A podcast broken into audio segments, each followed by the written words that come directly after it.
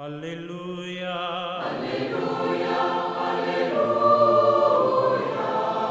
aleluya, aleluya, aleluya. Hola, ¿qué tal queridos amigos?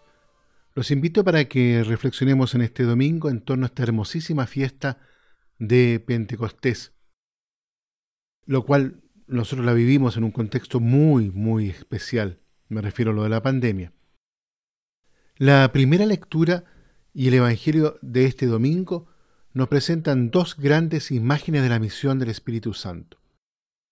La lectura de los Hechos de los Apóstoles narra cómo el Espíritu Santo el día de Pentecostés, bajo los signos de un viento impetuoso y del fuego, irrumpe en la comunidad orante de los discípulos de Jesús, dando así origen a la iglesia. Para Israel, Pentecostés se había transformado de fiesta de la cosecha en fiesta conmemorativa de la conclusión de la alianza en el Sinaí. Dios había mostrado su presencia al pueblo a través del viento y del fuego. Después le había dado su ley, los diez mandamientos. Sólo así la obra de la liberación que comenzó con el éxodo de Egipto se había cumplido plenamente. La libertad humana es siempre una libertad compartida. Por eso el don de la ley en el Sinaí no fue una restricción o una abolición de la libertad, sino el fundamento de la verdadera libertad. Así, Israel llegó a ser pueblo de forma plena precisamente a través de la alianza con Dios en el Sinaí. El encuentro con Dios en el Sinaí podría considerarse como el fundamento y la garantía de su existencia como pueblo. El viento y el fuego que bajaron sobre la comunidad de los discípulos de Cristo, reunida en el cenáculo, constituyeron un desarrollo ulterior del acontecimiento del Sinaí y le dieron una nueva amplitud. En aquel día, como lo narran los hechos de los apóstoles, se encontraban en Jerusalén judíos piadosos de todas las naciones que hay bajo el cielo, y entonces se manifestó el don característico del Espíritu Santo. Todos ellos comprendían las palabras de los apóstoles. La gente les oía hablar cada uno en su propia lengua. El Espíritu Santo da el don de comprender.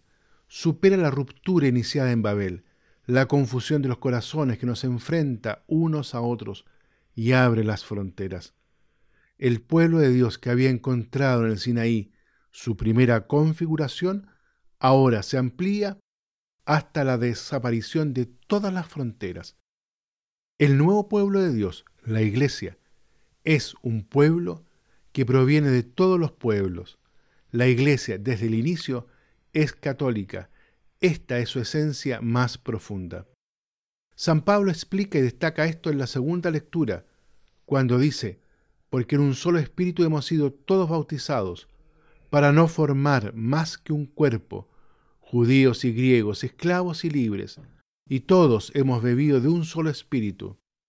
La Iglesia debe llegar a ser siempre nuevamente lo que ya es, debe abrir las fronteras entre los pueblos y derribar las barreras entre las clases y las razas. En ella no puede haber ni olvidados ni despreciados. En la iglesia hay solo hermanos y hermanas de Jesucristo. La segunda imagen del envío del Espíritu que encontramos en el Evangelio es mucho más discreta. El Señor resucitado a través de las puertas cerradas entra en el lugar donde se encontraban los discípulos y los saluda dos veces diciendo, la paz esté con ustedes. Al saludo de paz del Señor siguen dos gestos decisivos para Pentecostés. El Señor quiere que su misión continúe los discípulos. Como el Padre me envió, también yo los envío. Después de lo cual sopla sobre ellos y dice, reciban el Espíritu Santo. A quienes perdonen los pecados les quedan perdonados. A quienes se los retengan les quedan retenidos. El Señor sopla sobre sus discípulos y así les da el Espíritu Santo, su Espíritu. El soplo de Jesús es el Espíritu Santo. Aquí reconocemos ante todo una alusión al relato de la creación del hombre en el Génesis, donde se dice, el Señor Dios formó al hombre con polvo del suelo e insufló en sus narices aliento de vida.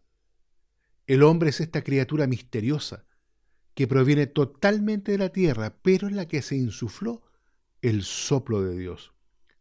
Jesús sopla sobre los apóstoles y les da de modo nuevo, más grande, el soplo de Dios.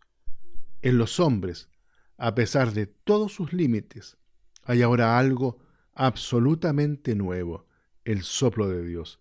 La vida de Dios habita en nosotros, el soplo de su amor, de su verdad y de su bondad. El texto del Evangelio nos invita a vivir siempre en el espacio del soplo de Jesucristo, a recibir la vida de Él, de modo que Él inspire en nosotros la vida auténtica, la vida que ya ninguna muerte puede arrebatar.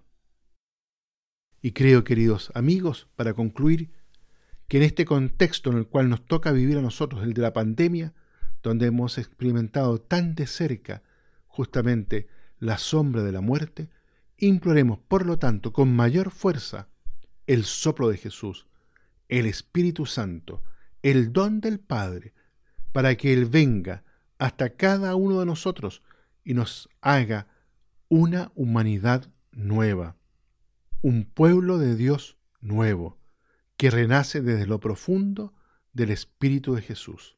Que Dios los bendiga a todos y a cada uno.